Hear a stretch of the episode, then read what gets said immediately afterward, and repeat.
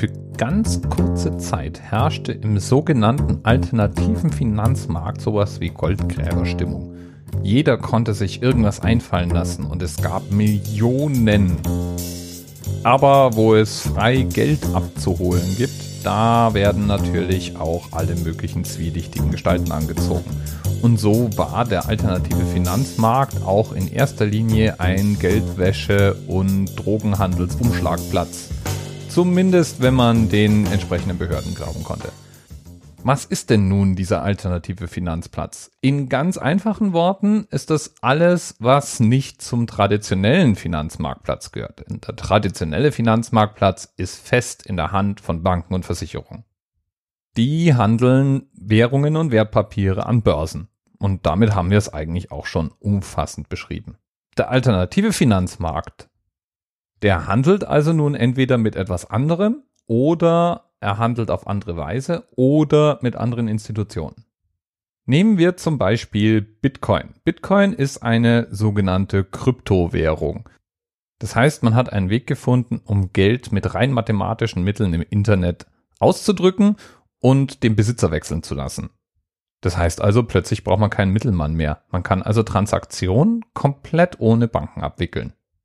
Dasselbe lässt sich auch mit anderen Kryptowährungen erreichen. Monero zum Beispiel ist so eine Kryptowährung, die was ganz ähnliches macht, aber technisch völlig anders aufgebaut ist. Das Prinzip scheint jedenfalls zu sein, den Mittelmann zu entfernen. Und das ist auch ganz genauso der Fall, wenn wir uns in die anderen alternativen Finanzmarktplätze begeben. Zum Beispiel gibt es da etwas, das heißt Peer-to-Peer-Lending. Und bei Peer-to-Peer-Lending, da reden wir von Webseiten, die sozusagen Menschen mit einem Bedürfnis nach Geld und Menschen, die Geld zu verleihen haben, direkt miteinander in Kontakt bringen. Und damit kann man sozusagen peer-to-peer, -peer, also von einem zum anderen direkt dieses Leihgeschäft durchführen, ohne dazwischen eben eine Bankabwicklung durchzuführen.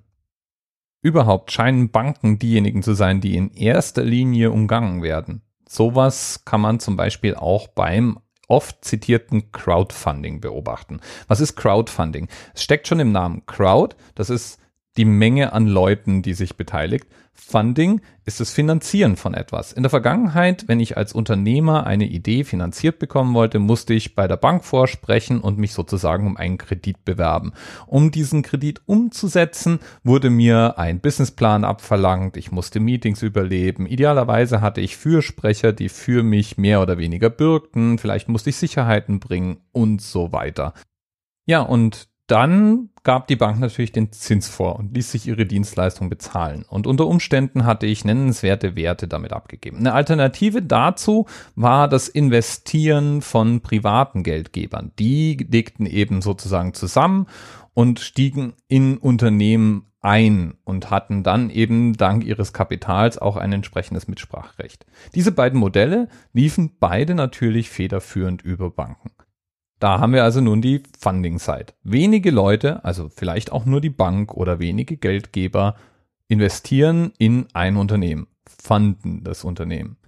Beim Crowdfunding, da steckt im Namen schon die Grundidee. Viele Menschen, eine Crowd eben, investiert in ein Unternehmen.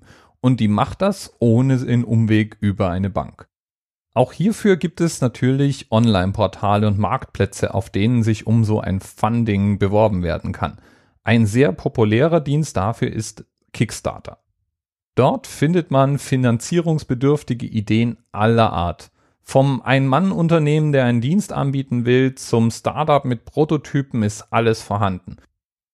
Als eventueller Geldgeber kann man sich dann meistens einen Videobeitrag anschauen, in dem einem die Idee nahegebracht wird. Man erfährt, was man denn bekommt, wenn die Idee durchfinanziert wird und in den Markt aufgenommen wird. Je nachdem, wie viel man denn nun beiträgt, kann es auch sein, dass man das Produkt unter Umständen schon direkt mit erwirbt oder bestimmte zusätzliche Dienstleistungen bekommt. Was der Dinge auch mehr sein mögen, Grundsätzlich die Idee jedenfalls ist, viele Menschen werfen einen relativ kleinen Geldbetrag in den Hut, bis eben genug Geld beisammen ist, um einen Dienst oder ein Produkt auf den Markt zu bringen. Alles in allem auf jeden Fall ein lukratives Modell. Es gibt eine ganze Reihe von Unternehmen, die würden nicht existieren, hätten sie nicht über Crowdfunding Geld eingesammelt. Und es gibt eine Reihe wirklich faszinierender Projekte, die geradezu darauf warten, von dir unterstützt zu werden.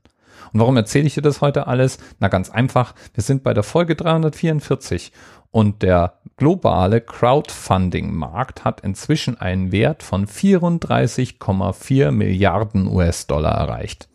Das ist schon so ein bisschen Geld. Bis bald. TMRS 10, 9, 8. The experience of 47 individual medical officers. Was hier über die Geheimzahl der Illuminaten steht. Und die 23. Und die 5. Wieso die 5? Die 5 ist die Quersumme von der 23.